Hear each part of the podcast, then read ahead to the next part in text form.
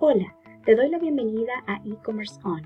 Enciende las ventas de tu tienda online con este contenido que te ayudará a aprovechar las herramientas digitales para vender tus productos en Internet. ¿Estás cobrando lo que realmente valen tus productos? Hola, soy Isa y en este episodio del podcast E-Commerce On hablaremos del valor de lo que vendes. Pueda que te identifiques más con el tema de hoy si vendes productos hechos a mano, artesanales, pero también si vendes tu conocimiento a través de servicios, formación o incluso productos digitales o libros. Especialmente al comienzo, pero en general en cualquier etapa de tu negocio, es común encontrar personas que te dirán que lo que vendes es caro, ¿no? Que, eh, muchas personas muchas veces vas a tener conversaciones de venta donde dirán, no, es demasiado, no me lo puedo permitir, o es realmente caro, ¿no? Hay gente que te lo puede decir así, de esta forma. Y me imagino que más de alguna vez lo has escuchado. Y es cierto, ¿no? Desmotiva, pero es normal. Y quisiera decirte también que vas a llegar a una etapa donde nunca más vas a tener que escuchar esto, pero te estaría mintiendo.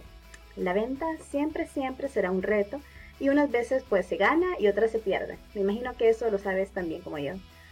Pero, pero, ¿qué tan consciente eres del valor de lo que vendes realmente? El precio que has puesto refleja eso, el precio que tu producto, que comercializas tu producto, realmente refleja eso. Ahora te lo voy a explicar y te voy a dar estas tres claves que te ayudarán a vender con mucha más confianza tus productos. Uno, eh, la primera sería los materiales. Por supuesto que la materia prima va en el costo final del producto, pero no te equivoques que aún falta más. Eh, porque es bien común también que, sobre todo si vendes cosas hechas a mano, eh, que pienses que solamente debes cobrar la materia prima, ¿no? Cuánto eh, me costó hacer el producto. Pero eso no es todo, y ahora lo vas a ver.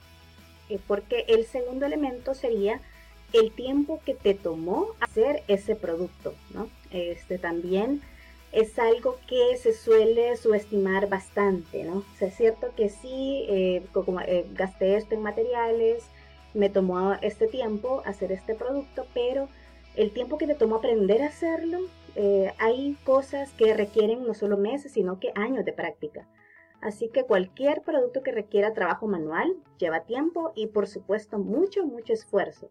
Por ejemplo, eh, si tejes, ¿no? Eh, un tejido pues toma, unas horas hacerlo, ¿no? Según el grado, de práctica de quien está tejiendo. Pero también está el tiempo que aprendiste, ¿no? O sea, no solamente es, eh, ok, ahora hacer un tejido me cuesta, me toma unas dos horas, unas tres horas, pero cuando estabas aprendiendo, ¿te acuerdas cuánto tiempo te tomaba? ¿Te acuerdas que quizás antes te tardaba 5 horas, luego te empezaste a tardar 4, luego 3 y ahora lo haces en 2? Bueno, eso, a eso me refiero, ¿no? Con este tercer elemento, que es el tiempo que tardaste en aprender a hacer lo que estás haciendo. No es solamente el, el tiempo hoy, sino que antes.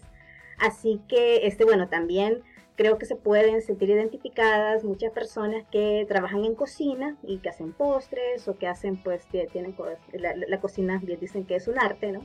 Entonces, eh, también, no, no, solamente de seguir una receta, creo que tú me entenderás incluso mejor, eh, no es solamente seguir una receta y lo haces así y ya está, sino que toma a veces tiempo, ¿no? Toma meses o años y gasto porque has tenido que gastar en comprar todas esas, todos los materiales, todos los ingredientes que necesitabas para ir probando fórmulas hasta que diste con esa fórmula correcta, esa que dijiste, esto sí lo puedo y lo quiero vender. Me siento cómodo o cómoda vendiendo esto.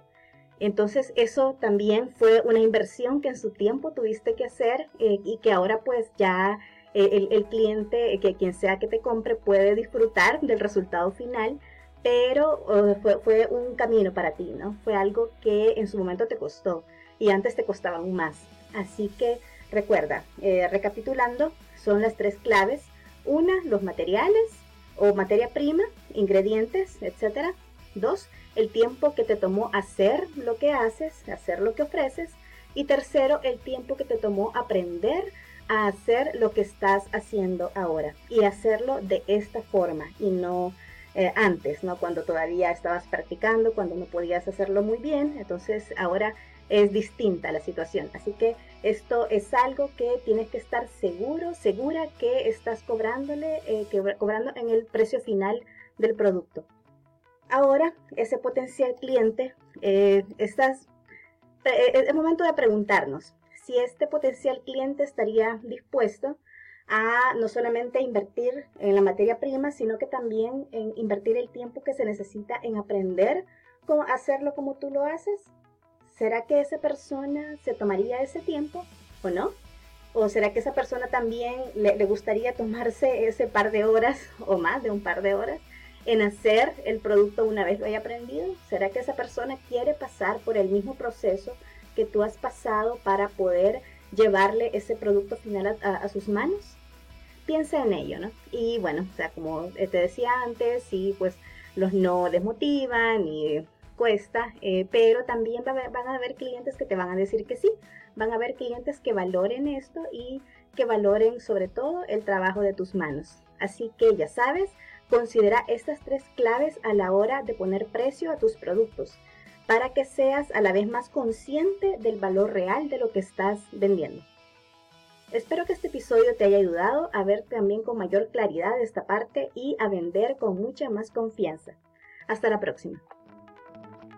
Este episodio ha terminado, pero ahora te invito a que compartas tus comentarios y preguntas y así seguir creando contenido que te sirva a ti para lograr las metas de tu negocio e-commerce.